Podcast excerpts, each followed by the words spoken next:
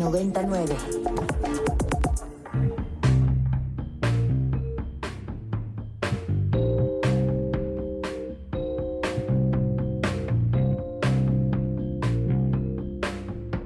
Desde el estudio B de Ibero 90.9, esto es Control de Cambios, una producción de Ibero 90.9 y la revista Nexos. Mi nombre es Valeria Villalobos Guizar. La violencia se ha recrudecido en Chiapas. Violencia en las zonas zapatistas, violencia estructural en una entidad marcada por la pobreza y la marginación, violencia por el tráfico de personas migrantes y por los enfrentamientos entre bandas criminales. Hace unos días circulaban en las redes sociales y los medios de comunicación videos que muestran a una caravana de camionetas pick-up manejadas por hombres armados con pasamontañas que se abren paso tocando los claxones de los vehículos mientras saludan a la gente que amuralla con júbilo la carretera y recibe a los encapuchados con aplausos y saludos. Si no fuera por las armas largas, esta podría ser la escena de un desfile con carros alegóricos, pero en realidad se trata del cártel de Sinaloa entrando en frontera con Malapa. Sareli Martínez Mendoza, profesor de la Universidad Autónoma de Chiapas, viajó por las autopistas, los caminos rurales y las carreteras del estado para tomarle el pulso a este territorio en crisis. ¿Cómo fue que comenzaste a recorrer las carreteras y los caminos de Chiapas? Bueno, creo que es algo necesario, de alguna manera estamos implicados porque pues al ejercer también el periodismo tenemos que tener este contacto con la gente, con las comunidades, lo que está pasando sobre todo en el sur profundo de nuestro estado, donde se sienten estas violencias, diferentes tipos de violencias que están en casi 20.000 comunidades de Chiapas. Eh, yo creo que Chiapas debe ser uno de los estados que tiene más comunidades, comunidades pequeñitas, comunidades de 200 habitantes que están dispersas por toda la entidad. Entonces, hablar de 20.000 comunidades nos habla de una dispersión total, de un rompecabezas enorme en el que está envuelta la geografía chiapaneca. Y muchas de estas comunidades están envueltas en diferentes tipos de violencias. En los últimos meses has escrito mucho justo sobre estos recorridos que has tenido por carreteras rurales, por caminos, más allá de lo que te lleva tu día a día. Em, ¿Qué es lo que has visto ahí? ¿Qué has percibido? Has escrito eh, en los últimos meses sobre retenes, sobre infraestructura prometida o a medio cumplir, sobre estas miles de comunidades que están llenas de desaparecidos, de conflicto, hay conflictos entre grupos campesinos, entre unas y otras. Cuéntanos ¿Cómo es viajar? ¿Qué rutas has hecho? ¿Qué es lo que has visto que antes no se veía? Hay diferentes eh, zonas eh, por las que se puede atravesar Chiapas. Entonces, no todas las zonas son idénticas. Hay algunas en donde se manifiesta la violencia de manera más cruda. Entonces, eh, pues he estado casi por todos los, caminos que se pueden, ¿no? Sobre todo los que se tienen acceso. Y esto implica platicar con la gente, no solo estar ahí y, subirse y saludar ya, sino también platicar un tanto con la gente y conocer esa realidad que está viviendo. Entonces, esas realidades son, son diferentes. Por ejemplo, eh, si salimos de Tuxtla Gutiérrez, que es donde vivo, y partimos hacia la costa Soconusco de Chiapas, es una realidad. El fin de semana pude, pude estar por esta zona y la realidad que me encontré, por ejemplo, es de cientos de migrantes caminando por la carretera. O sea, no lo habíamos visto este, con estas dimensiones, esta crisis de migración que tenemos. Entonces van ahí en grupos de 5 o 10 personas y van caminando por la carretera. Eh, en algunos momentos me tocó lluvia y pues la gente ahí seguía, seguía caminando. Eh, ahora vemos que el migrante se visibiliza. Antes había una invisibilización pero la visibilidad es una forma de protección, es una forma de que al mostrarse por lo menos no los atacan grupos criminales. Entonces, esta ha sido esta ruta, que es el corredor del Pacífico, que es el corredor costeño soconusquense, es una ruta de, de, migrantes. No quiere decir que sea la única ruta, pero esa ruta, por ejemplo, no vemos una presencia ni enfrentamientos tales de cárteles de la droga. No es que no existan, pero esos territorios quizá no están en disputa como lo están otros lugares. Entonces, yo pude hacer este recorrido bastante bien por esta zona, fui hasta Cuchitán, porque en Cuchitán se está viviendo una crisis de, migrantes y pues eh, toda la parte del istmo es una parte del istmo chiapaneco y del istmo oaxaqueño. Entonces, lo que pude ver fue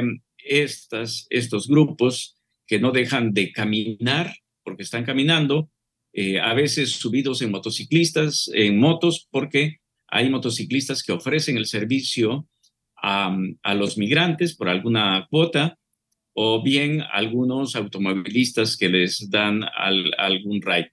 Entonces, esta ruta es la ruta, digamos, de alguna manera conocida. No la habíamos visto así, eh, sino fue a partir de la, de la pandemia que empezamos a ver y de las caravanas que se empezaron a organizar como una forma de mostrarse, de ver que están ahí y que de alguna manera pues no sean víctimas de los cárteles eh, delincuenciales. Esa es una ruta bastante conocida porque llegamos a Tonalá, pues primero a Arriaga, Tonalá, Pijijiapan y llegamos hasta Tapachula. Esta zona de alguna manera ha estado libre de estos enfrentamientos tan fuertes que hemos tenido. Todavía es eh, transitable, digamos, en general por cualquier ser humano de día o de noche, ¿no? Así es, así es. Y exactamente lo que acabas de decir va a ser una gran diferencia, o sea, día y de noche. Claro. Entonces, si vamos hacia Comitán, ya empiezan los problemas después de San Cristóbal, en la zona de Teopisca. O sea, desde ahí se empieza a complicar.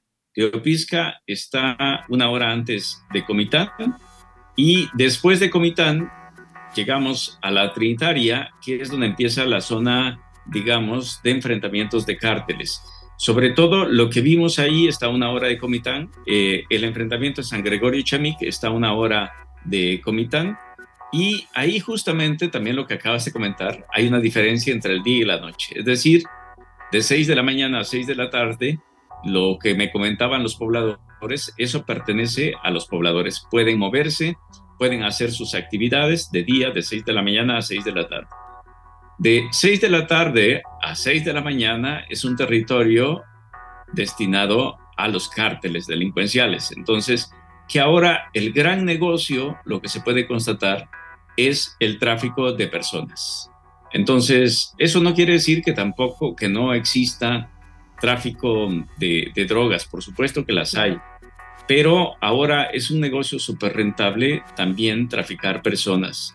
Entonces, este espacio, que este es el corredor de la meseta comiteca, se ha convertido en un corredor para eh, pues que se desplacen camionetas de noche, o sea, los pobladores como tal no se atreven a, transitar después de las seis de la tarde, mucho menos por la noche. Ese, ese horario pertenece a los cárteles eh, delincuenciales que existen, a diferencia del otro corredor, del corredor del Pacífico, que vemos que la gente se desplaza de día y de noche. Ahorita mencionabas eh, pues el terrible negocio del tráfico de personas y que también sigue habiendo, por supuesto, tráfico de drogas. Yo quisiera preguntarte cómo en los últimos años, cómo crees que ha cambiado el papel de Chiapas en el tráfico y consumo de drogas, porque ante este escenario tan complejo, donde, bueno, sabemos que Chiapas es todo un mundo, todo esto que estás mencionando, no todas las regiones funcionan de la misma forma, ni tienen los mismos problemas, ¿no? Ni a los mismos actores, pero si tuvieras que hacer un balance general de cómo se está modificando el papel de Chiapas en el consumo y tráfico de drogas, ¿qué podrías decirnos? Ha habido un cambio sustancial desde hace varios años. No es un cambio reciente. Ahora podemos ver que en las diversas comunidades se está vendiendo droga, sobre todo cristal. Yo estuve en un municipio indígena que ha tenido conflictos internos, sobre todo por la disputa del poder político, como es Uxchuc, y estos enfrentamientos no se deben nada más a la disputa del poder político, sino también al control de la venta local de cristal sobre todo. Pero no es el caso excepcional de Ochuc.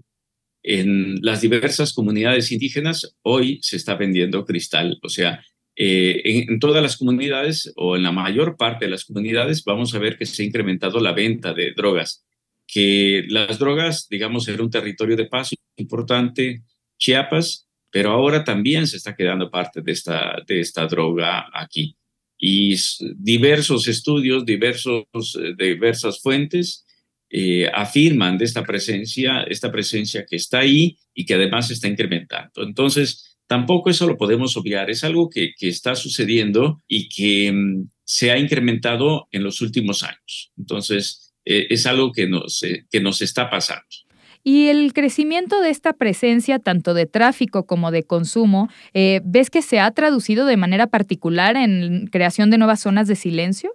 Sí, hay, hay espacios, eh, sobre todo los que van a estar eh, muy controlados. ¿no? en, hay municipios este, que tienen diversos conflictos eh, espacios como muy oscuros, muy difíciles incluso de penetrar.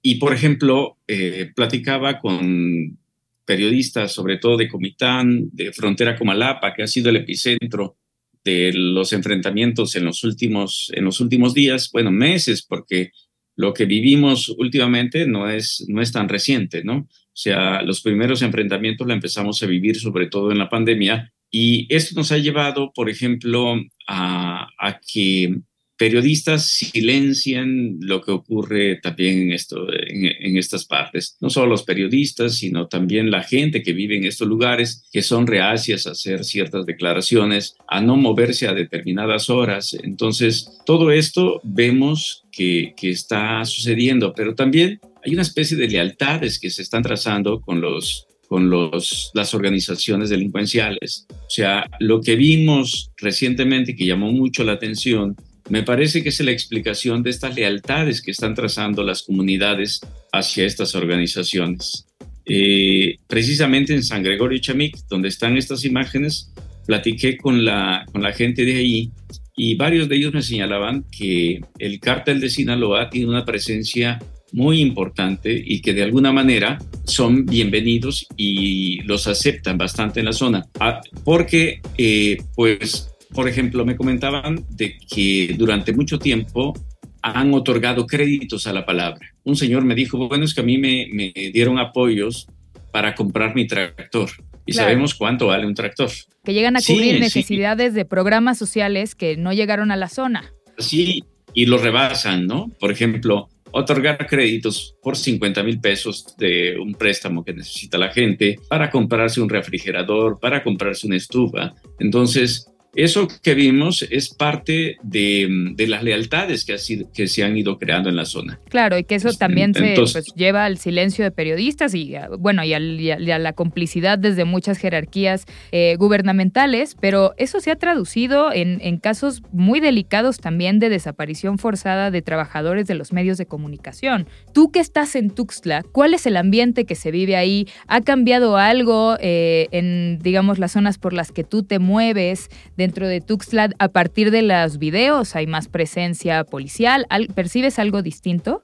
No, en Tuxtla no. Tenemos que ver que la zona de conflicto, la zona de la meseta comiteca, donde están los, los enfrentamientos y ha habido retenes de cárteles, estamos más o menos a cuatro o cinco horas de eso. O sea, y que las ciudades como tal eh, Tuxtla Gutiérrez, Tapachula, no hemos tenido eh, estos enfrentamientos. Aunque en Tuxtla Gutiérrez en 2021 tuvimos un enfrentamiento fuerte que yo creo que marca el inicio, sobre todo de estos enfrentamientos que se han vivido en otras partes. Sin embargo, ha sido muy esporádico en, en, las ciudades. Eh, esto ha sucedido más en las zonas rurales y pequeños poblados. Bueno, aunque Frontera Comalapa no es precisamente una ciudad pequeña, es una ciudad bastante grande.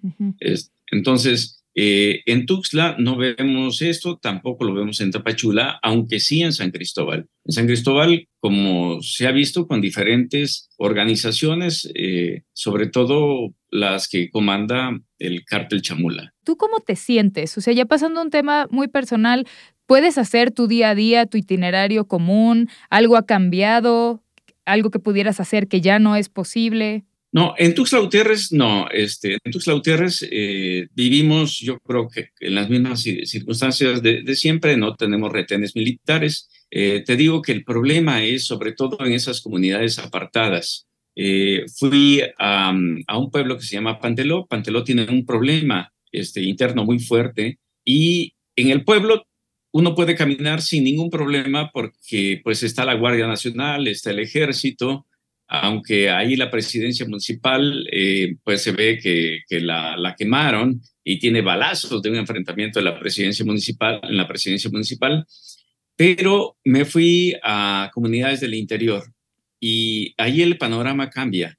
porque eh, el, dos de los últimos retenes, uno era de la Guardia Nacional y el otro era del Ejército. O sea, que estaban una distancia uno de otro unos cinco kilómetros. Pero cinco kilómetros más adelante eh, me encontré con un retén que pertenecía evidentemente a algún grupo de la delincuencia, porque estaban revisando una camioneta de pasajeros, lo estaban bajando y después me dijeron que si encontraban enemigos en esa camioneta, pues los bajaban y los secuestraban.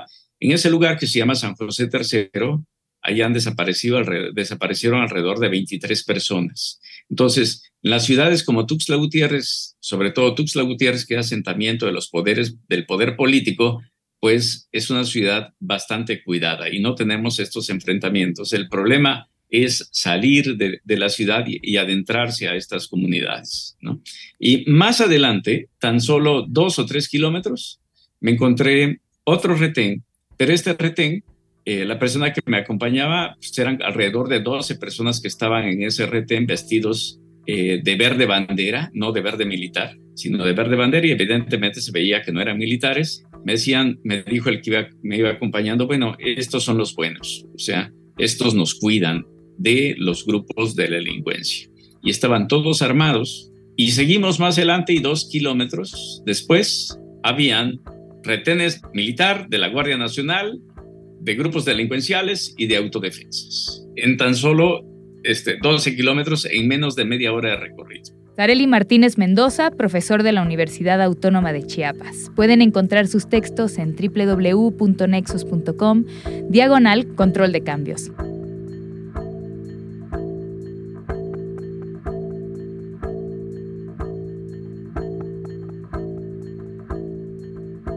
Muchas personas consideramos que nuestras abuelas son una pieza clave en el desarrollo de nuestras infancias, de nuestra educación, nuestras costumbres y en la integración de nuestras familias. Pero para la ciencia, las abuelas hacen mucho más que eso en la vida del Homo sapiens. Para ahondar en esta figura y su papel en la evolución humana, me acompaña Iván de Jesús Arellano Palma, maestro en Filosofía de la Ciencia por la UNAM, Iván, cuéntame cómo es que empezó tu interés eh, por ahondar en la figura de las abuelas desde un aspecto científico. Mi interés comenzó en el taller de escritura creativa llamado Cienciorama en la UNAM, en el Universum, con la figura de mis tres mentoras, Alicia García Bergua, Lucy Cruz Wilson y sobre todo Lupita Zamarrón.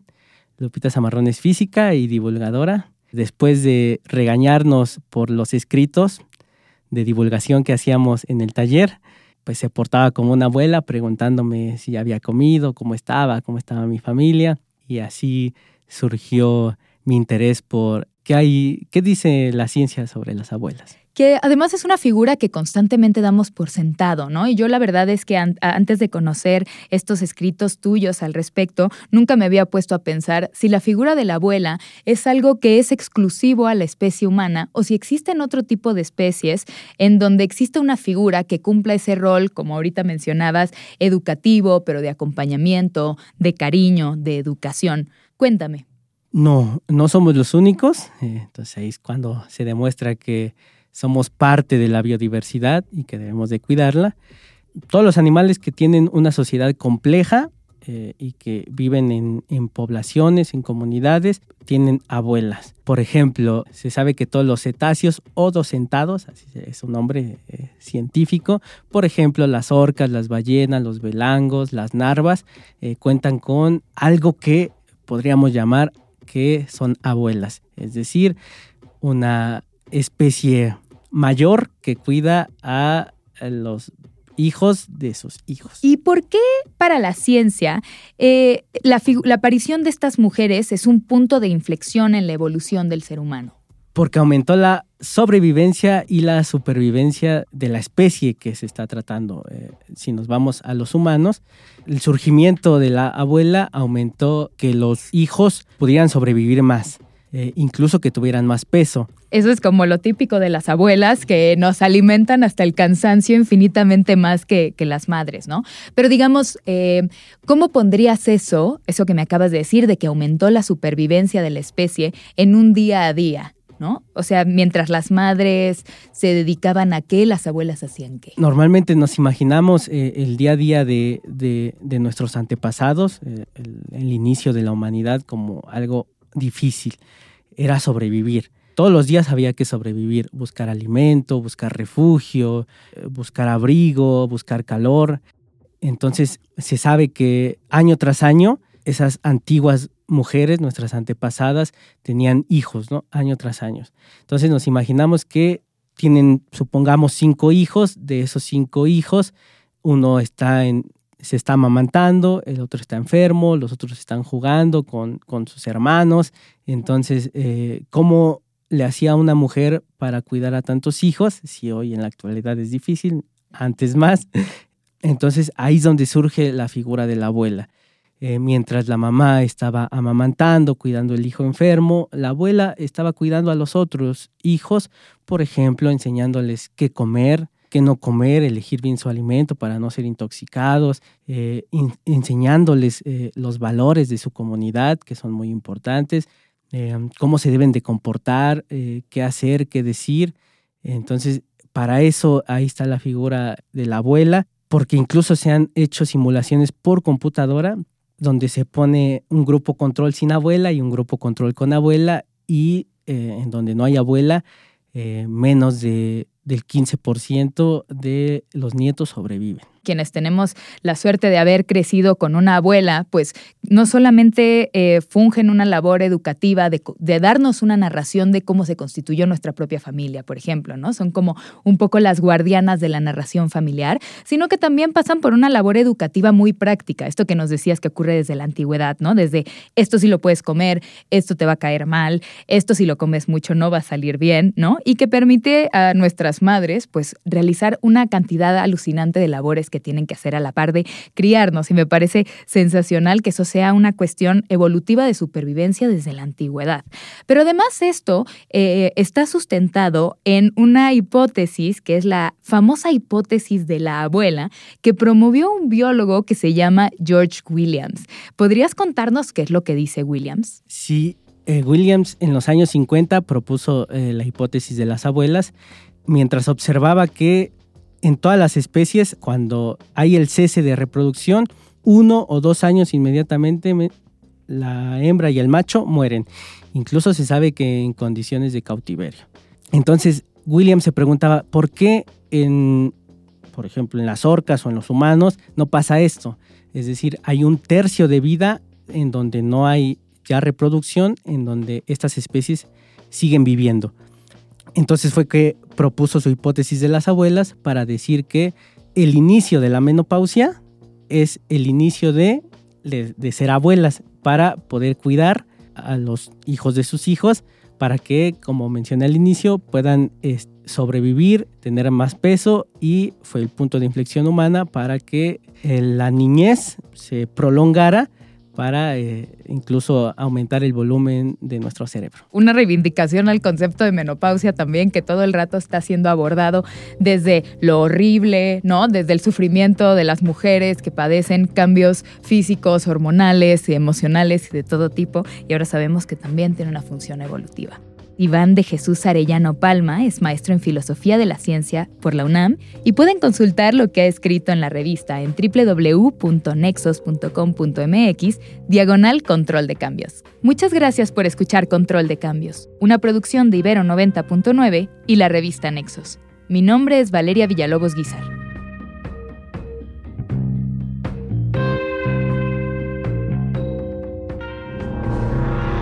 Contenidos como este, descarga nuestra aplicación disponible para Android y iOS o visita ibero909.fm.